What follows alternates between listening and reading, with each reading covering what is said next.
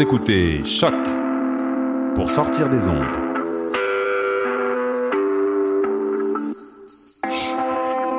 Podcast, musique, découverte. Sur choc.ca. La musique au rendez-vous. Les cornes, c'est ton rendez-vous Metal Underground sur choc.ca. Branche-toi.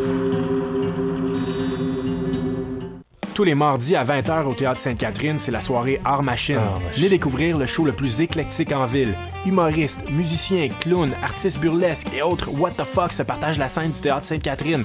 Venez vivre avant de mourir. Art Machine. Le tout est accompagné du house band The Firing Squad. 10 prix régulier, 7 prix étudiant. Le Théâtre Sainte-Catherine est situé au 264 Sainte-Catherine-Est, à deux pas du métro Berry-UQAM. Les portes trouvent à 19h30, show 20h. Art Machine. Voyage au bout de la nuit, c'est ton émission d'ambiance nocturne sur le Nightlife Underground montréalais. Découvertes musicales, chroniques culturelles et idées de sortie pour divertir tes nuits urbaines. Voyage au bout de la nuit, c'est l'émission nocturne de choc.ca.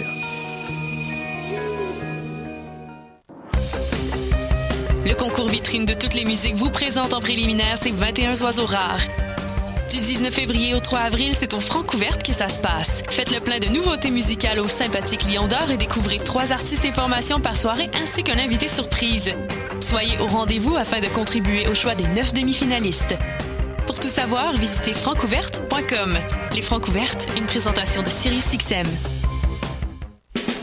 Les productions Nuit d'Afrique présentent la 12e édition des Silidor de la musique du monde. Les Silidor, unique distinction musicale qui souligne le talent des artistes de la musique du monde, vous invitent à découvrir 36 groupes de musique du monde. Dans le cadre de ces concerts vitrines gratuits, venez voter pour vos artistes coup de cœur tous les mardis et mercredis jusqu'au 11 avril au club Balatou. Les Silidor, le prix du public qui fait grandir le monde. Pour plus d'informations, www.silidor.com. Bonsoir ou bonjour, c'est Oxpo Puccino et vous êtes sur les ondes de choc. c'est pour ça que ça bouge comme ça. Oh, c'est ça. Qui était le premier sur Terre? C'était l'œuf ou la poule? Moi, je pense que c'est l'œuf. Moi, non, moi, non, je pense que c'est l'œuf. Pour moi, c'est la poule. Il a bien fallu qu'elle sorte de quelque part, la poule. Parce que la poule, elle prend des Mais œufs. pourquoi c'est la nuit Elle est bien née quelque part, d'un œuf. Alors c'est quoi? C'est l'œuf ou la poule? L'œuf ou la poule? Bonsoir à toutes et à tous. Vous êtes à l'écoute de L'œuf ou la poule, l'émission de sciences de choc.ca, la radio web de l'Université du Québec à Montréal. Cette semaine, avec une animatrice différente, Nadia Lafrenière. Donc, euh, cette fois, j'ai quitté mon siège de chroniqueuse, mais rassurez-vous, Karine Mona reviendra dès la prochaine émission dans deux semaines. Ce soir à l'émission, on s'entretient avec notre invité Alexandre Blondet-Massé, professeur au département d'informatique de l'UQAM, d'un projet sur le dictionnaire. Avec une équipe multidisciplinaire, il cherche à savoir quels mots il est nécessaire de connaître pour comprendre toutes les définitions du dictionnaire. On en discute au téléphone vers 19h15. Après l'entrevue, ce sera David Montmigny qui nous présentera sa chronique en philosophie des sciences. Bonsoir David. Bonsoir. Je crois que tu poursuis ce soir ta série sur les enjeux philosophiques de l'intelligence artificielle. Donc, Exact. On, on va écouter ça un peu après la demi. Et en fin d'émission, on part à la découverte de petites bêtes pour de grandes découvertes. Et je parle, je parle ici des organismes modèles en recherche. Et pour vous en parler, on aura la chroniqueuse d'un jour, Audrey Herman. Bonsoir Nadia. Bonsoir Audrey.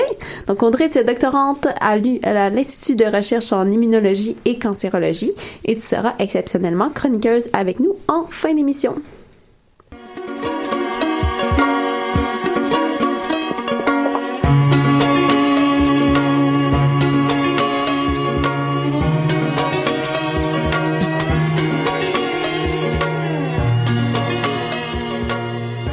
Tout d'abord, on lance cette émission avec Marine Cornu, journaliste à Québec Science. Bonsoir Marine. Bonsoir.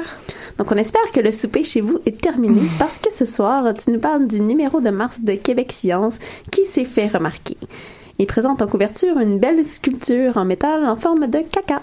Oui, c'est ça. Le thème euh, de notre numéro ce mois-ci, c'est bien le- les excréments. Alors, ça peut paraître surprenant, mais sous un angle scientifique, c'est vraiment un sujet euh, fascinant. On peut, euh, on, a abordé sous plusieurs angles. On peut par exemple utiliser les matières fécales comme des médicaments, comme des sources d'énergie, comme combustible. On s'en sert aussi euh, en sciences pour étudier les populations animales. Il y a vraiment énormément de recherches qui sont menées dans le fond de la cuvette. Donc justement, peux-tu nous parler d'abord de la greffe fécale à laquelle tu consacres un article? Voilà. Alors en fait, comme son nom l'indique, la greffe fécale, ça consiste à transplanter des selles d'un individu en bonne santé dans l'intestin de quelqu'un qui est malade. Le but, c'est de lui transférer des bonnes bactéries intestinales pour restaurer sa flore. Euh, c'est une technique qui est couramment utilisée dans les hôpitaux pour soigner les gens qui sont atteints de l'infection assez difficile, donc une, bactérie euh, nosocomiale le plus souvent qui cause des diarrhées qui peuvent être mortelles. Donc, qui dit greffe dit donneur? Exact. Donc en fait, l'idée c'est vraiment de récupérer les, les selles d'un donneur en bonne santé. Euh, donc j'ai parlé notamment avec une banque publique, la seule banque publique de sel, donc comme une banque de sang mais de sel, qui s'appelle Open Biome aux États-Unis. Euh, eux, ils travaillent avec un bassin de donneurs qui viennent régulièrement pour se soulager sur les toilettes à Open Biome et déposer leurs dons. Et alors vous serez heureux d'apprendre qu'on est rémunéré 40 dollars par don. Voilà. Donc ça, c'est aux États-Unis. Est-ce qu'au Canada, c'est possible? Alors, au Canada, on pratique la, greffe fécale de façon courante, mais il n'y a pas de, banque de sel. Euh, donc, le don est fait par une personne connue du receveur. Donc, si vous êtes malade, vous pouvez proposer que votre conjoint, votre ami donne euh, ses sels. Euh, ensuite, les, les médecins les broient, les filtrent et injectent tout ça dans l'intestin. Donc, il y a divers diverses techniques, par lavement, par colonoscopie, par sonde nasale. On peut aussi donner des, capsules, des pilules. Euh, il faut en avaler plusieurs dizaines pendant 2-3 jours. Euh, et les résultats sont vraiment spectaculaires avec des taux de guérison qui vont de 80 à 90% chez des personnes qui ont souvent reçu plusieurs traitements antibiotiques et qui ont des rechutes à chaque fois. Donc on rappelle que c'est une maladie qui est mortelle. Il y a eu à peu près 150 personnes qui sont mortes de cette infection l'année dernière au Québec, donc c'est quand même très sérieux comme sujet. Et on pourrait traiter d'autres maladies avec ce type de greffe. Alors voilà, en fait, les résultats sont tellement miraculeux que les chercheurs se sont dit, ben, pourquoi pas essayer de, de, de faire cette greffe fécale pour d'autres affections comme l'Alzheimer, l'obésité, l'autisme, les maladies euh, inflammatoires intestinales, entre autres parce qu'elles sont toutes associées à des anomalies du microbiote intestinal. Donc la flore intestinale est perturbée, donc on se dit peut-être qu'en greffant du caca, on va rétablir une greffe, une, une, flore intestinale saine. Il y a actuellement plus de 200 essais cliniques dans le monde pour euh, évaluer l'efficacité sur ces différentes maladies, mais pour l'instant, les résultats sont beaucoup moins impressionnants, malheureusement. Et vous avez aussi un reportage sur la valorisation des excréments. Est-ce que tu peux nous en dire plus? Alors, c'est un reportage d'Annie Labrec sur le recyclage des matières fécales humaines ou leur valorisation. Donc, il faut préciser que nous sommes 8 milliards de personnes sur la Terre et qu'on produit annuellement 300 à 800 000 tonnes d'excréments. Donc, c'est assez pour remplir au moins 120 stades olympiques, un plus que ça même. Et pour l'instant, ces matières fécales sont très peu valorisées. Donc, dans les pays riches, on consomme même des litres d'eau potable pour évacuer le contenu de la cuvette, qui est assez aberrant. Et un peu partout dans le monde, on cherche donc à mettre au point des systèmes pour valoriser euh, cette matière fécale. Donc ça peut aller de la toilette sèche pour faire du fumier humain, par exemple dans les pays en voie de développement, euh, aux usines de biométhanisation pour récupérer le biogaz, en passant par la valorisation plus subtile, comme par exemple aller euh, favoriser la croissance de certaines bactéries pour aller chercher de nouveaux antibiotiques, fabriquer des bio, des polymères euh, qui sont utilisables par exemple pour faire des bioplastiques. Donc en tout cas, euh, ce pan de recherche, c'est à la fois une urgence énergétique et sanitaire parce que euh, donc la population s'accroît et puis 4 milliards et demi de personnes dans le monde n'ont toujours pas de toilettes chez, chez elles et un milliard d'effets encore en plein air sans aucune installation sanitaire. Donc on se doute qu'il est assez urgent de trouver des solutions pour récupérer et valoriser le caca. Voilà. Merci beaucoup Marine pour cette appétissante chronique. Donc je rappelle que tu présentais le numéro de Québec Science qui est en kiosque présentement et depuis le 15 février. Et on s'en va à la pause musicale. Au retour, on parle avec notre invité Alexandre Blondet-Massé du nombre de mots à connaître pour comprendre le dictionnaire.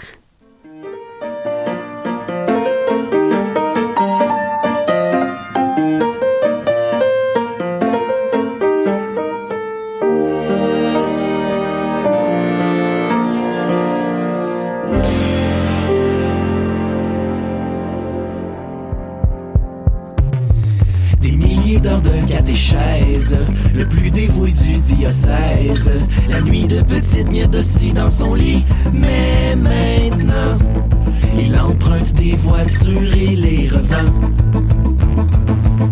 Que reste-t-il de tous ces enseignements? Grand connaisseur de l'échelle, grand lecteur de courte échelle, grand champion de concours d'épellation, et pourtant, il n'a jamais écrit son roman. Continue d'en parler tout autant. On a tous appris des affaires dont on ne se sait pas souvent. Comme les débats de tes souvenirs qui traînent dans le garage de tes parents. Un jeune scientifique prolifique, tatoué du tableau périodique, comprend chimiquement chacun de ses sentiments. Et pourtant, il cherche encore la formule qui explique constante absence d'une fille dans son lit.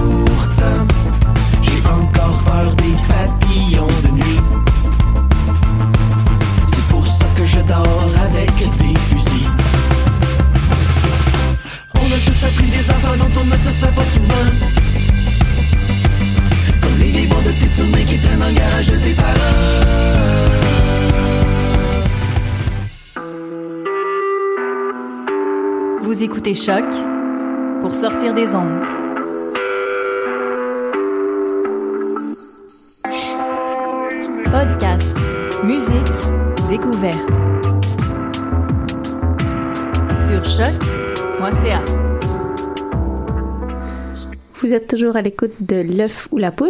On entendait la musique des trois gars sur le sofa qui nous chantaient Je dors avec des fusils. Ce soir, à l'œuf ou la poule, on parle d'apprendre une langue, de dictionnaire et de théorie des graphes, une branche de l'informatique. Pour ce faire, j'ai au téléphone Alexandre Blondin-Massé, qui est professeur au département d'informatique de l'UCAM et membre du laboratoire de combinatoire et d'informatique mathématique. Bonsoir Alexandre. Bonsoir. Merci pour l'invitation. Ça fait plaisir. Vous vous intéressez au dictionnaire d'un point de vue informatique. Qu'est-ce que votre discipline apporte à la compréhension du dictionnaire? Ben, en fait, euh, c'est un projet qui a démarré il y a euh, presque dix ans déjà euh, en collaboration avec un collègue du département de, de psychologie de, de qui s'appelle Stéphane Arnaud. et puis lui s'intéressait au dictionnaire, en particulier au dictionnaire numérique, parce que c'était pour lui un miroir de comment on organisait nous-mêmes nos nos, euh, notre vocabulaire, notre lexique à l'intérieur de notre cerveau. Et puis, euh, comme c'est des ressources qu'on peut euh, manipuler directement, vu qu'on a accès à ces ressources informatiques-là, le but c'était de les étudier pour ensuite pouvoir tirer des conclusions ou au moins des, des observations générales sur comment notre cerveau fonctionne. Donc, vous avez dit qu'il y avait aussi au moins un psychologue dans l'équipe. Est-ce que c'est une équipe qui est plutôt multidisciplinaire? En fait, ça regroupe euh, des, des, chercheurs et des étudiants. Il y a plusieurs étudiants qui ont été impliqués dans, dans ce projet-là depuis le début. Euh, je collabore aussi avec euh, Odile Marcotte, qui est professeure retraitée du département d'informatique aussi. Euh, donc, elle et moi, on s'occupait plutôt des aspects algorithmiques et informatiques, alors que Stéphane Arnad s'occupait plutôt des aspects psycholinguistiques, on peut dire. Et il y, a, il y a toute une armée d'étudiants qui est passée aussi dans le projet depuis les dernières années, qui ont, qui ont contribué chacun à leur façon. Puis votre but en étudiant le dictionnaire, c'est quoi? Ben, en fait, c'est ça. Le, but principal, c'est de se dire, OK, euh, on, on, connaît, euh, on connaît tous euh, un certain nombre de mots. Puis, on est capable d'apprendre des nouveaux mots en lisant une définition dans un dictionnaire. Donc, le, le, point de départ, ça a été ça. On s'est dit, regardons, regardons les mots qu'on connaît et lesquels on a besoin d'aller apprendre en consultant une, défi une, dé une définition d'un dictionnaire. Donc, on s'est rendu compte, en fait, que ben, en fait, c'est une observation qui est assez élémentaire, mais qu'on ne peut pas simplement apprendre des mots en regardant les définitions qui sont dans un dictionnaire. Parce qu'à un moment donné, les mots réfèrent à un certain nombre de mots. Si on va regarder la définition de ces autres mots-là, euh, puis qu'on on la lit, on peut pas continuer de, cette façon-là jusqu'- jusqu'à l'infini parce qu'éventuellement, il faut qu'on arrête la lecture de, de nos définitions. Donc, euh, la question qu'on s'est posée, c'est quels sont les mots qu'on doit connaître pour être en mesure d'apprendre euh, tous les mots qui, se trouvent dans un dictionnaire donné, par exemple. Et euh, cet ensemble de mots-là, on les a appelés des, des, des, des un ensemble d'ancrage. Donc, c'est un ensemble de mots qui nous permet de nous ancrer au monde réel. Et euh, le critère qui nous intéressait plus, c'est d'essayer de trouver un nombre de mots qui est le plus petit possible.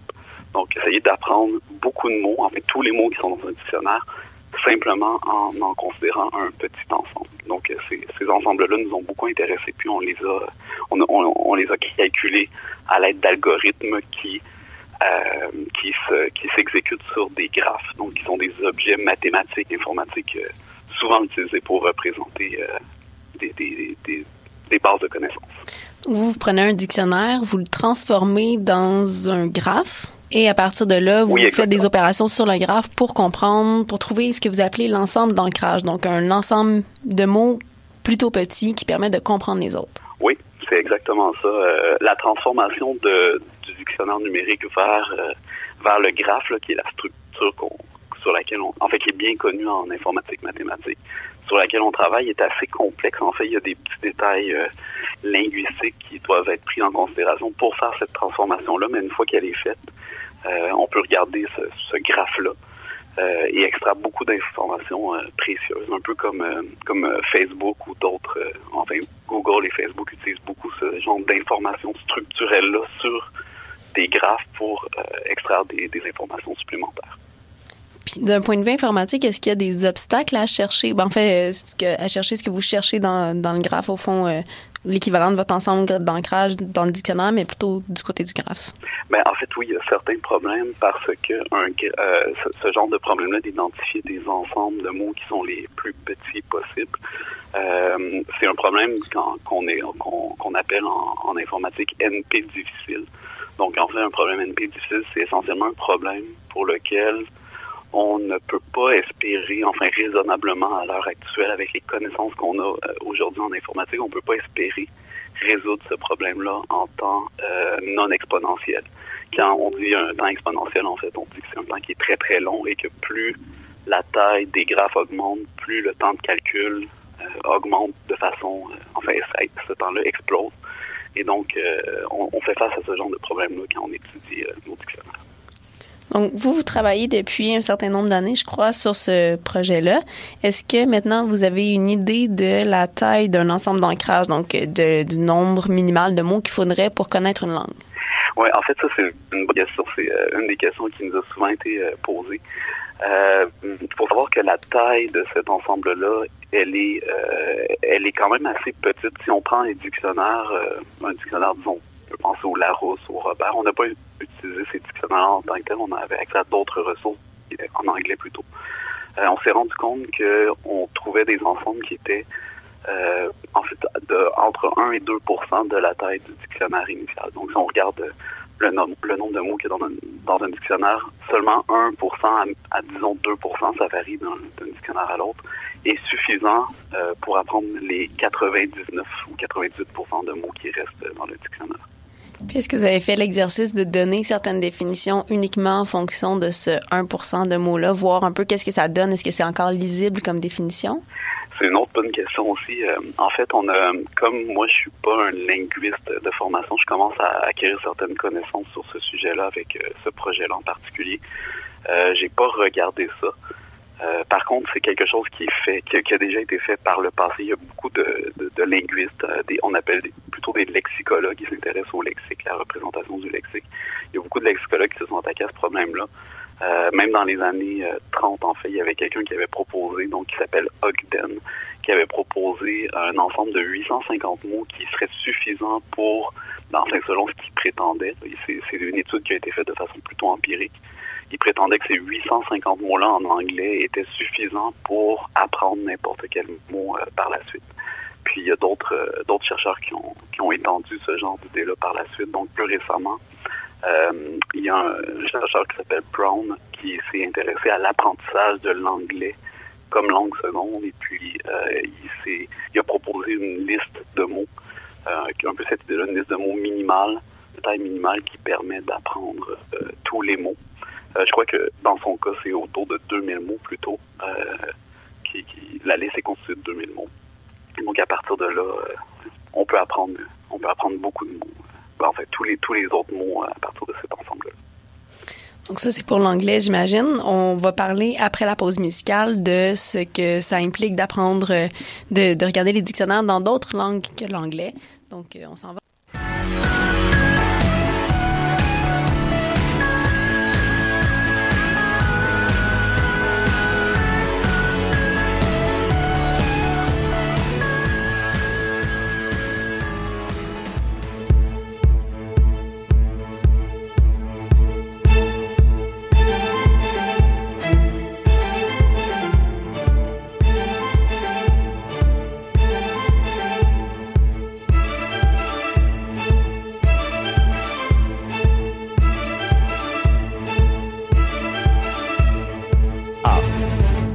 Faire rimer amour avec toujours. B. Les initiales bébé. C. Pour toi, aux blanches cocaïne. D. Souvenir du dada Zurich.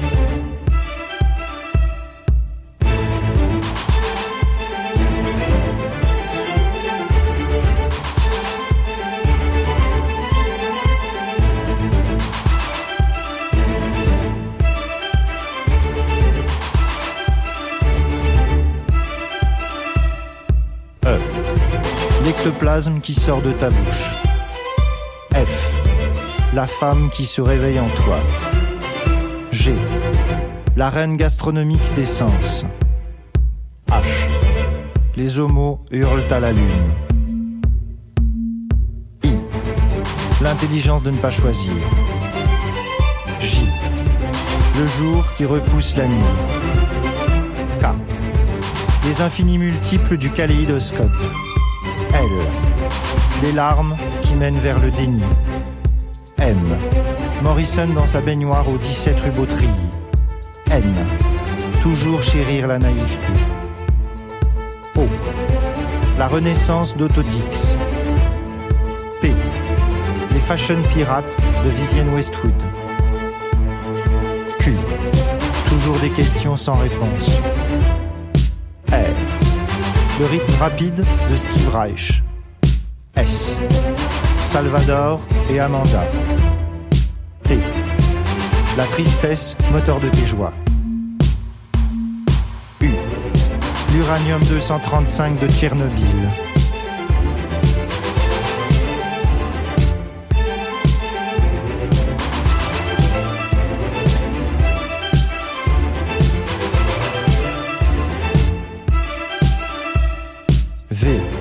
Les voitures froissées de David Cronenberg.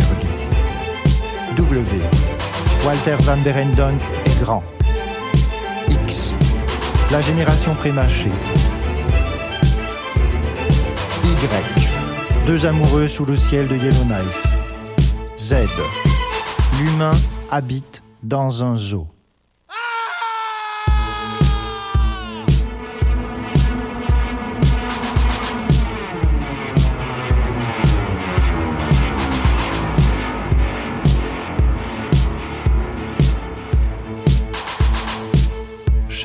Lettres de l'alphabet nous empêche de rester muets. Comme une mélodie divine, elles évoquent en nous la doctrine de nos fragiles existences, trop souvent vidées de leur sens.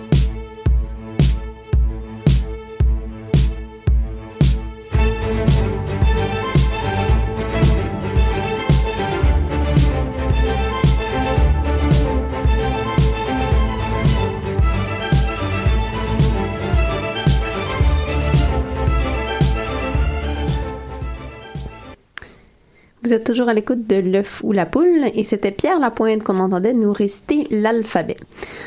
Et qui dit alphabet dit peut-être dictionnaire, et ça tombe bien parce qu'en première partie d'entrevue, on discutait avec Alexandre Blondin-Massé des mots qu'on doit qu'on doit minimalement connaître pour pouvoir lire les définitions dans un dictionnaire, que ce soit en français ou dans une langue étrangère. Donc, on disait dans la première partie qu'il euh, y avait un certain nombre de mots qui est nécessaire euh, d'apprendre pour lire le, tous les dictionnaires. Est-ce que euh, des tels exercices ont été faits en, en, d'autres langues que l'anglais? En fait, c'est aussi évidemment une, une très bonne question, puis c'est quelque chose qui nous a un peu euh, embêté au début, Euh, surtout qu'on est dans on est, on est dans une province francophone et naturellement on s'est on s'est dit que ce serait intéressant de voir qu'est-ce qui se passe lorsqu'on considère des ressources en, en français. Un des problèmes qu'on a en fait, c'est que quand dès qu'on s'éloigne de l'anglais, il y a beaucoup moins de ressources pour déjà, il y a moins de dictionnaires numériques qui sont disponibles. Fait que ça, c'est la première difficulté qu'on a rencontrée. Puis une deuxième difficulté qui, rend euh, des choses plus compliquées, c'est, euh, je vous ai euh, mentionné un peu plus tôt qu'il y avait une, phase importante dans laquelle on prenait les dictionnaires et on, on les transformait en graphes. Et cette transformation-là demande vraiment d'utiliser des ressources linguistiques, donc qui sont spécifiques à chaque langue. Et dans le cas du français, on n'a presque pas de, de, ressources de cette forme-là pour, euh, pour, euh, pour faire les transformations. Donc, il y en a quelques-unes, mais ça nous donne des résultats qui sont un peu plus difficiles à interpréter, ce qui fait qu'on on travaille actuellement justement sur cette partie-là pour, euh, pour obtenir des résultats et s'assurer que ce qu'on observe en anglais se traduit à peu près de la même façon en français. Donc, finalement, nos observations sont indépendantes de la langue. C'est ce qu'on aimerait prouver. Comme on- on fait l'hypothèse que ce l'est, que c'est indépendant de la langue, mais pour le prouver, il nous reste un petit peu de, disons, de ressources euh, numériques à aller récupérer. Puis quand vous parlez de ces ressources-là linguistiques qui permettent de transformer un dictionnaire en graphe, est-ce que c'est parce qu'on enlève certains mots, disons les, les prépositions, les, les déterminants, pour euh, pouvoir avoir un graphe intelligible ou ça, ça fait partie quand même de l'ensemble de, disons, 2000 mots qui sont nécessaires euh, de connaître? Mais en fait, oui, c'est exactement ce genre de, de, de traitement-là qu'on doit faire. Il y en a quelques-uns de plus parce que les dictionnaires ne, ne définissent pas uniquement des, des enfin des noms communs, des adjectifs, etc. Ils définissent aussi, bon, déjà il y a des noms propres, il y a des pré, il y a des préfixes, des suffixes. euh, il y a aussi le problème que certains mots sont des mots, euh, on appelle ça des locutions, donc c'est des mots, enfin des, des unités lexicales qui sont constituées de plusieurs mots. Donc euh, par exemple, euh, un exemple que je pourrais vous donner, c'est euh, peur bleue, par exemple. C'est différent de simplement peur ou de simplement bleu. Euh, donc, les combiner ensemble ont un sens qui dépasse, qui dépasse le, le- sens de chacun de, des mots propres. Et ce genre de, situation-là, par exemple, il y a des expressions, des locutions qui sont définies dans les, dictionnaires. On doit les exclure. On, on est obligé finalement de d'enlever certains cas qui sont un peu plus durs à traiter pour simplifier notre analyse. Sinon, sinon c'est plus compliqué à faire. Donc, euh, il y a aussi, euh, vous avez parlé des, des prépositions. C'est, ce genre de mots-là, on les appelle des mots fonctionnels. Donc, en anglais, on dit des stop words. Ce sont des mots qui ont pas un sens extrêmement important, mais qui vont plutôt agir comme, euh, comme objet syntaxique, donc pour lier des mots entre eux. Euh, ces mots-là aussi, on les, on n'en tient pas compte dans notre analyse euh, pour simplifier. Et puis, euh, à partir de là, tout ce nettoyage-là demande euh, d'avoir des connaissances sur la langue avant de pouvoir le, le faire. Ça peut pas se faire de façon automatique. Mais là, je reviens sur ce que vous disiez avec les expressions comme euh, peur bleue, qui était votre exemple. Est-ce que le, le fait qu'un mot peut avoir plusieurs sens, ça a un impact sur vos recherches? Aussi, c'est quelque chose euh, dont on a essayé de tenir compte le plus possible. Donc, euh, euh, ce phénomène-là, donc un mot et plusieurs sens, on appelle ça la polysémie en, linguistique. Donc, polysémie pour plusieurs sens. Donc, quand un mot a un sens, a priori, il n'y a pas de problème si le, défi- le dictionnaire définit les, différents sens. Le problème qu'on va voir, par contre, c'est que si on lit une définition puis qu'on voit un mot polysémique apparaître dans cette définition-là, euh, on peut pas savoir, euh, enfin les, les lexicologues qui ont conseillé le dictionnaire ont pas indiqué lequel des sens était utilisé dans cette définition-là en particulier. Alors euh, ça aussi c'est une autre étape qui demande euh, un certain travail. Puis euh, j'ai justement un, un de mes étudiants qui s'est posé sur cette euh, penché sur cette question-là de, de- de la polysémie dans les dictionnaires. Puis on peut utiliser, il y a différentes euh, techniques qui, qui existent depuis longtemps. Donc euh, par exemple la la- l'analyse sémantique latente qui permet de, désambiguiser. Donc, on appelle cette, ce processus-là la désambiguisation d'un mot dans un contexte. Et puis, en utilisant ces, ce genre d'outils-là, on est capable de pas nécessairement désambiguiser euh, à 100% avec une, une- un taux de succès à 100%, mais on, on arrive à désambiguiser plus de mots qu'avec des stratégies plus, plus simplistes qui vont, par exemple, systématiquement prendre le, premier sens ou le sens le plus fréquent du mot qui est utilisé. Puis des dictionnaires, il y en a quand même plusieurs. Est-ce que ils sont tous construits de la même façon les dictionnaires? Est-ce que pour vous ça revient pas mal à la même chose d'utiliser n'importe quel dictionnaire? Euh, en fait, on, on, s'est aussi posé cette question-là parce qu'on voulait s'assurer que nos analyses n'étaient pas trop fortement dépendantes d'un dictionnaire donné. Euh, ce qui fait qu'on a, donc, comme en anglais, il y a beaucoup de ressources, on a réussi à aller chercher, euh, pour le moment, on en a huit ou neuf, je me rappelle plus du nombre, ouais, je crois que c'est huit dictionnaires, en fait. Donc, on a pris les, il y a des dictionnaires assez classiques qui sont le Merriam-Webster, donc qui est une, sorte de dictionnaire qui est dans le domaine public, la version, enfin, la plus une version assez ancienne qui est dans le domaine public, donc que tout le monde peut utiliser pour, euh, dans, sa recherche. On a aussi utilisé d'autres euh, dictionnaires qui sont développés par des euh, des équipes de lexicologue qui nous ont, qui ont mis à disposition leurs données pour qu'on puisse les analyser. Donc, c'est quand même assez varié. Donc, un des projets, par exemple, que je peux mentionner, c'est Wordsmith, un projet qui est basé aux États-Unis. Puis, eux, ils nous ont fourni quatre dictionnaires. Donc, un dictionnaire qui est, je crois, un, dictionnaire qui va plus porter sur les images. Donc, c'est un dictionnaire illustré, on peut dire. Il y en a un qui est pour les enfants. Donc, un dictionnaire qui s'adresse spécifiquement aux enfants, qui est plus restreint. Le vocabulaire est simplifié un peu pour, pour le rendre plus accessible. Il y a deux autres dictionnaires qui sont de plus grande taille dans leur projet. Euh, il y en a un qui est le, dictionnaire essentiellement commun pour un anglophone, donc euh, qui, qui maîtrise bien la langue et tout. Et il y en a un dernier, le quatrième, qui s'adresse à ceux qui apprennent l'anglais comme langue seconde. Donc, on a regardé les, quatre dictionnaires, puis essentiellement, on n'avait pas beaucoup de variations, c'est-à-dire nos observations étaient, euh, le, la taille, le nombre de mots qu'on doit connaître pour, euh, par exemple, pour apprendre tous les autres, c'était assez assez stable, même si on considérait des, dictionnaires différents. Donc, autour de 1 ou 2% de mots euh, est suffisant, peu importe le dictionnaire. Et ces mots-là qu'on doit connaître avant de, pour pouvoir lire les autres définitions du dictionnaire, comment est-ce qu'on les apprend? Voilà. Donc, en fait, euh, quand on, euh, quand on apprend des nouveaux mots, pour simplifier, on a proposé un modèle qui tient compte essentiellement de deux approches complémentaires pour apprendre des nouveaux mots. Euh, une des approches, on en a parlé déjà quand même un peu plus, c'est l'approche l'apprentissage par définition. Donc, quelqu'un euh, nous donne nous définit un mot, soit à l'oral, soit en lisant une définition du dictionnaire, on est en mesure de l'apprendre si on connaît tous les mots ou à peu près tous les mots qui apparaissent dans cette définition-là.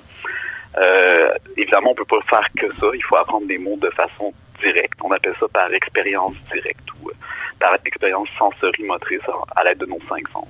Donc ces mots-là, on va les apprendre quand on est petit en général. On va les apprendre en regardant, en touchant, en goûtant, en entendant, etc. Donc, euh, ces deux approches sont complémentaires. Puis nous, on s'est plutôt penché sur la partie définitionnelle, donc en disant quels sont les mots qu'on doit apprendre par expérience directe pour ensuite que cet ensemble de mots-là soit suffisamment important pour qu'on apprenne euh, tous les autres mots par définition seulement. Donc, euh, voilà. En gros, c'est en gros, c'est comme ça qu'on apprend des mots, disons, en simplifiant beaucoup. C'est un peu plus complexe que ça, évidemment, le processus d'apprentissage, mais c'est une bonne façon de, de voir l'interaction entre les deux, euh, les deux méthodes. J'ai une dernière question pour vous, qui est une question qu'on aime beaucoup ici à l'émission.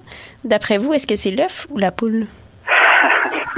Euh, c'est une bonne question. Euh, je dirais plutôt l'œuf. J'ai pas vraiment d'explication supplémentaire, c'est une intuition, donc j'irai pour l'œuf. C'est bon, ça sera une, une, intuition à valider plus tard. Merci beaucoup, Alexandre Bondémassé, pour vos réponses. Je rappelle que vous êtes professeur au département d'informatique de l'UCAM et membre du laboratoire de combinatoire et d'informatique mathématique. Et après cette pause musicale, il y a David qui va poursuivre cette série de chroniques sur les enjeux philosophiques de la...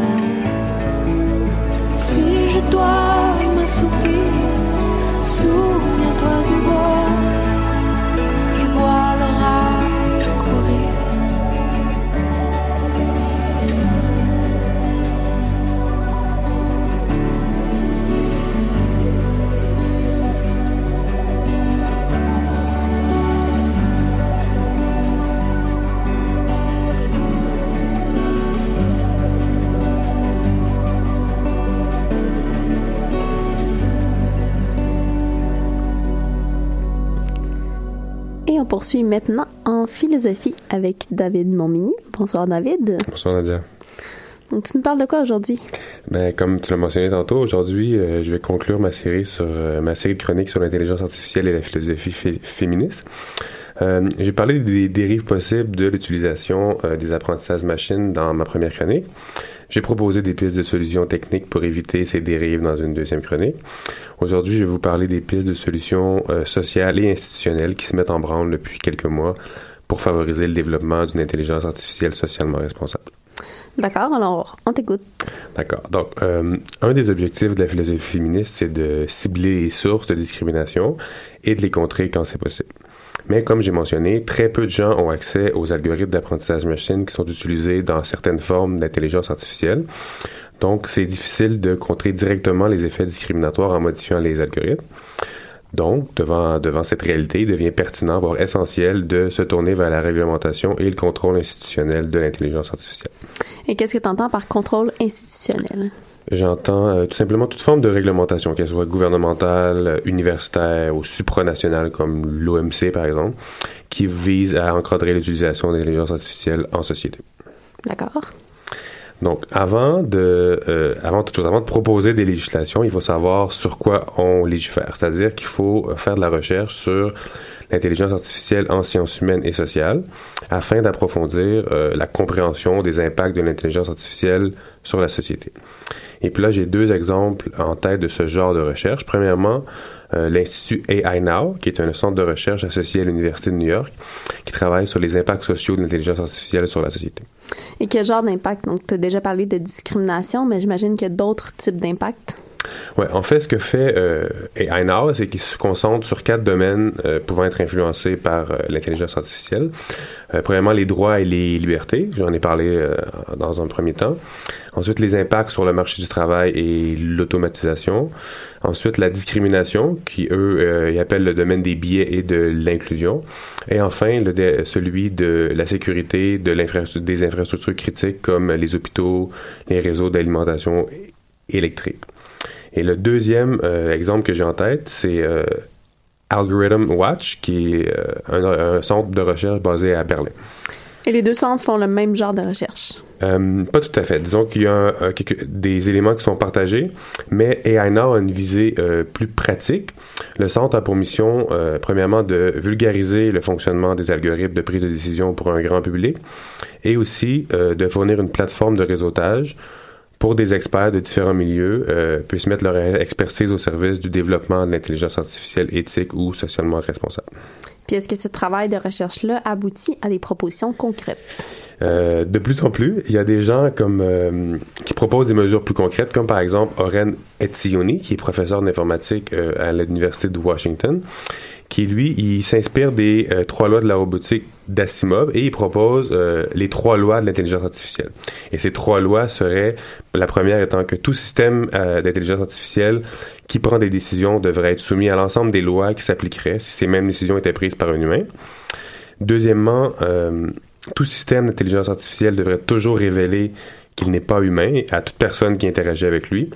Et troisièmement, euh, aucune intelligence artificielle ne devrait pouvoir conserver ou partager de l'information confidentielle sans euh, l'approbation explicite de euh, la source d'information. Ben ça, c'est déjà des bonnes pistes en vue de futures législations. Quand même, quand même. Et puis, les deux derniers éléments que je voudrais aborder sont beaucoup plus, plus près de nous à Montréal. La première, c'est la Déclaration de Montréal sur le développement d'une intelligence artificielle responsable. Il y a eu un forum le, en- le 3 novembre dernier à Montréal, et puis les participants ont proposé une déclaration qui porte sur les valeurs, le bien-être, la justice, la connaissance et la démocratie. Donc, c'était quand même assez large. Oui, si j'ai bien, si bien compris, le, le but de l'initiative, c'est de dresser euh, une déclaration dans laquelle sont enchâssés les principes fondamentaux euh, pouvant mener au développement d'une intelligence euh, artificielle responsable. C'est quand même une noble mission. Tu as parlé de deux éléments. C'est lequel l'autre? Le deuxième, euh, plus personnel et encore plus actuel. Euh, hier, euh, plutôt avant-hier, à l'émission La Sphère à Radio-Canada, Frédéric Bouchard, qui est philosophe, doyen de la Faculté des Arts et qui est mon directeur de recherche, a soutenu que la meilleure façon de pas se faire duper ou de pas se faire remplacer par l'intelligence artificielle, c'est de former des cerveaux irremplaçables. C'est-à-dire que la meilleure contribution à long terme des sciences humaines et sociales aux enjeux liés à l'intelligence artificielle, ce serait de former des chercheuses et des chercheurs incontournables pour comprendre les sociétés humaines complexes dans lesquelles l'émotivité et la subjectivité jouent un, rôle très important. Merci beaucoup, David, pour cette série de chroniques sur l'intelligence artificielle. Et on s'en va maintenant en musique avec Philippe B. Et au retour, on vous offre une chronique toute spéciale d'Audrey Herman sur les organismes modèles en recherche.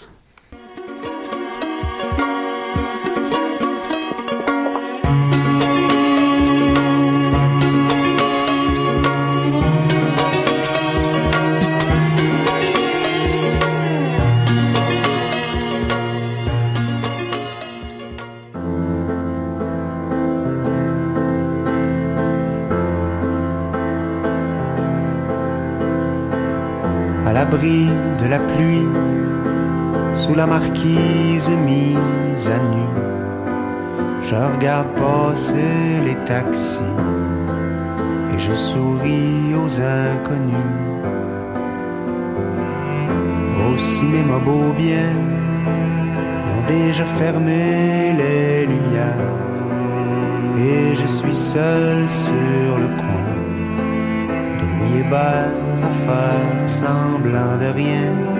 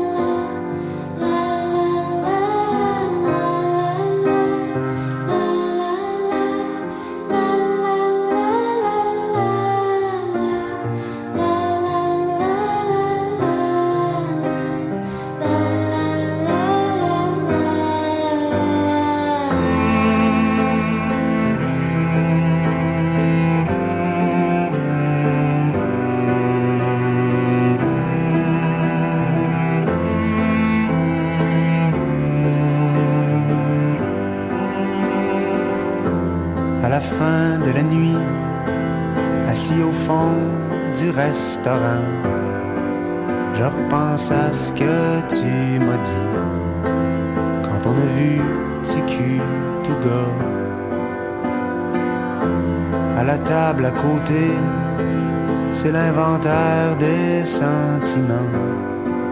Moi, je suis seul dans mon coin de l'univers à faire semblant de rien.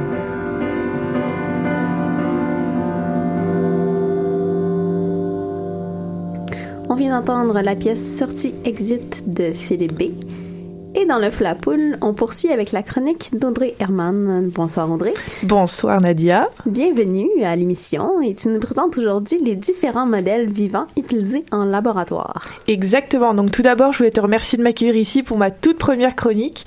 Donc en science, on utilise des cellules, des levures ou encore des insectes et des vers pour faire nos expériences.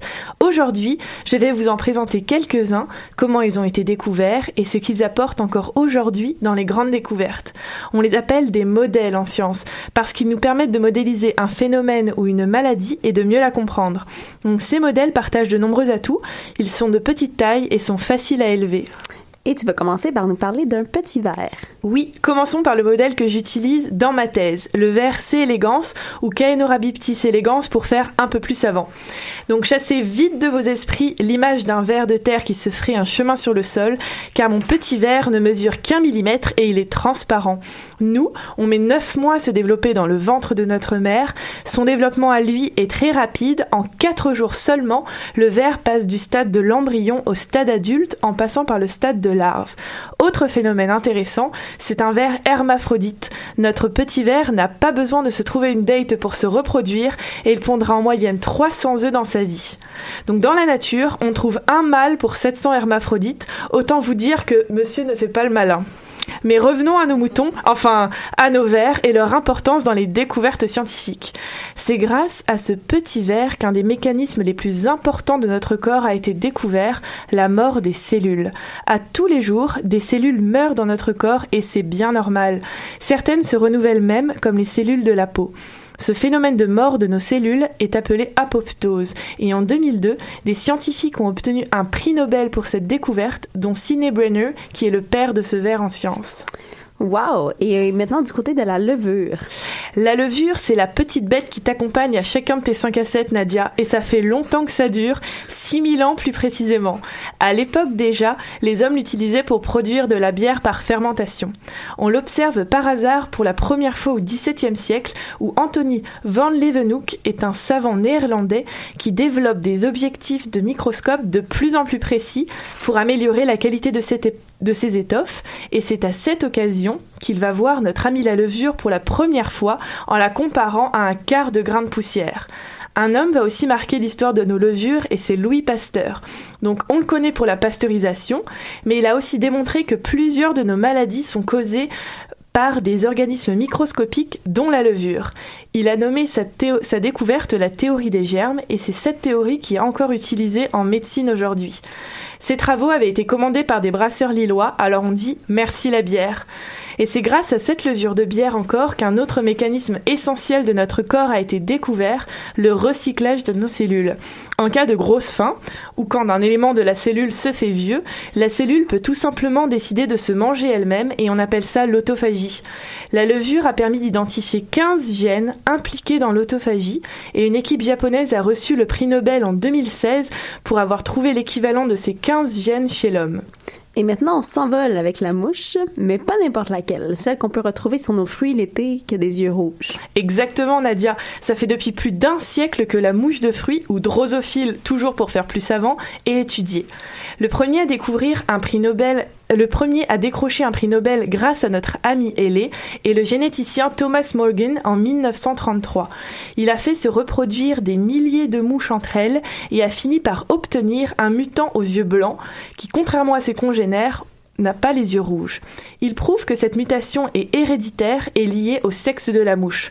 On fait alors un pas de géant en génétique. Morgan comprend à ce moment-là que les chromosomes sont le support de l'hérédité.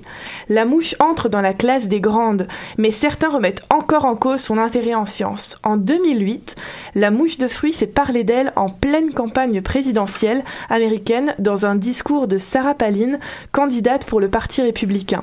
Elle déplore que l'argent de la recherche en sciences soit mis dans des projets sans intérêt pour la santé et elle cite pour exemple un laboratoire français qui travaille avec la mouche de fruits alors qu'on n'a toujours pas trouvé de traitement pour soigner l'autisme. We've got a $3 trillion budget in this country, and Congress spends some $18 billion on earmarks for their political pet projects. And that right there is more than the shortfall to fully fund IDEA. Where does a lot of that earmark money end up anyway? You guys have heard some of the examples of where those dollars go. You've heard about the bridges, and you've heard about um, these, some of these pet projects that really don't make a whole lot of sense. And sometimes these dollars they go to projects having little or nothing to do with the public good. Things like fruit fly research in Paris, France. I kid you not. Pas de chance, Sarah. Ça tombe plutôt mal comme exemple car c'est justement grâce à la mouche de fruits que des scientifiques à l'Université de Caroline du Nord ont identifié la protéine neurexine comme facteur de risque pour l'autisme. Plusieurs personnes ont crié à la fausse nouvelle et Sarah s'est faite ridiculiser sur les réseaux. La bonne nouvelle, c'est que grâce à cette erreur de Sarah Palin, la mouche de fruits s'est retrouvée sous les feux des projecteurs et les recherches scientifiques autour d'elle avec. Voilà, j'espère que ma chronique vous aura permis d'en apprendre un peu plus sur ces petites bêtes qui nous entourent et nous permettent de faire des découvertes en sciences. Merci Nadia et merci à vous de m'avoir écouté. Pensez à moi et aux levures la prochaine fois que vous irez boire une bière. Vous pourrez impressionner vos amis avec plein de belles anecdotes. Merci Audrey pour cette dynamique chronique. Et je l'ai dit en début d'émission, je le répète pour celles et ceux qui l'auraient manqué, tu es doctorante à l'Institut de recherche en immunologie et cancérologie.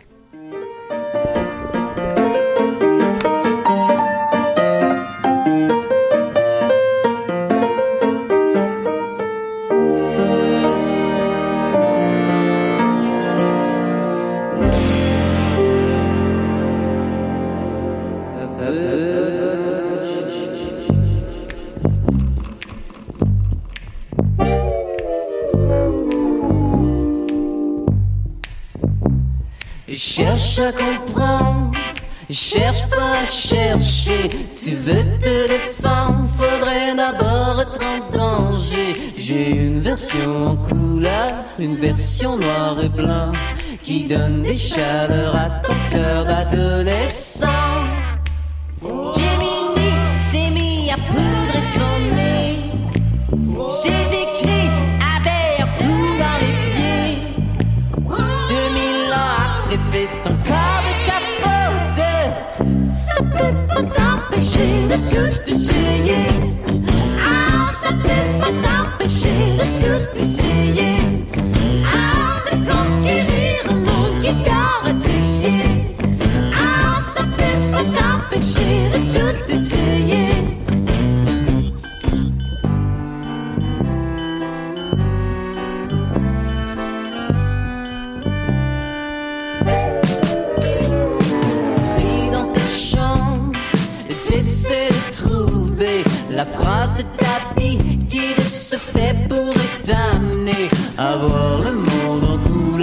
Sans reflet noir et blanc. Ça donne des chaleurs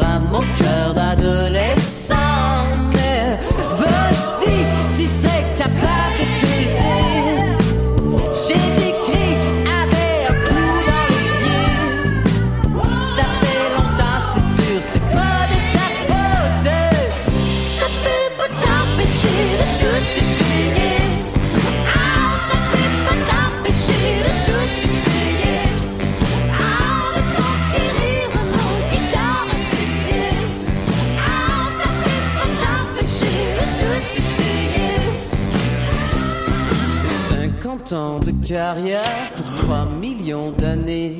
Une photo de ta grand-mère, le crucifix, le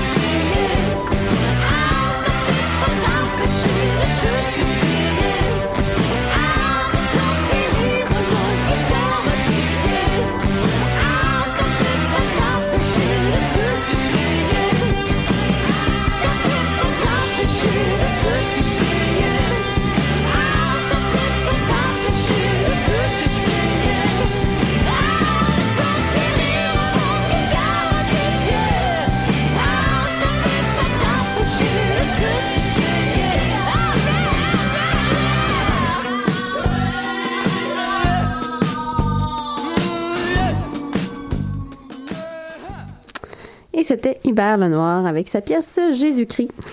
Et c'était, c'est ce qui termine l'émission de L'œuf ou la poule. Je vais d'abord remercier notre invité, Alexandre Blondin-Massé.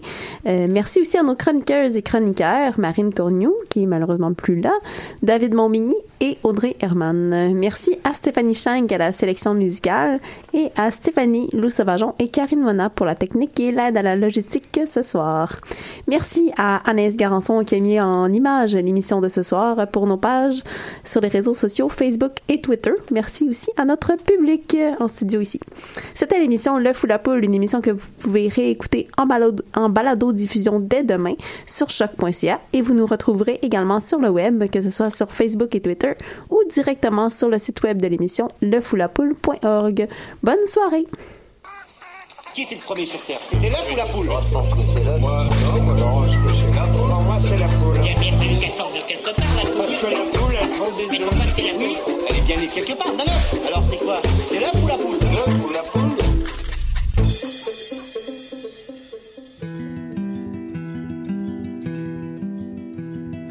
Et si je n'ai pas d'enfant, alors c'est quoi? Alors c'est quoi? Et si je n'ai pas d'amant, alors c'est quoi? Alors c'est quoi? Si je suis seule dans la vie, c'est quoi la vie? C'est quoi la vie? Si je perds tous mes amis, alors c'est quoi? Alors c'est quoi? Lâche juste pas. Fais-toi-en pas. Ça va, ça va. Si je fais rien de ma vie, c'est quoi la vie, c'est quoi la vie? Si je meurs et qu'on m'oublie, alors c'est quoi, alors c'est quoi?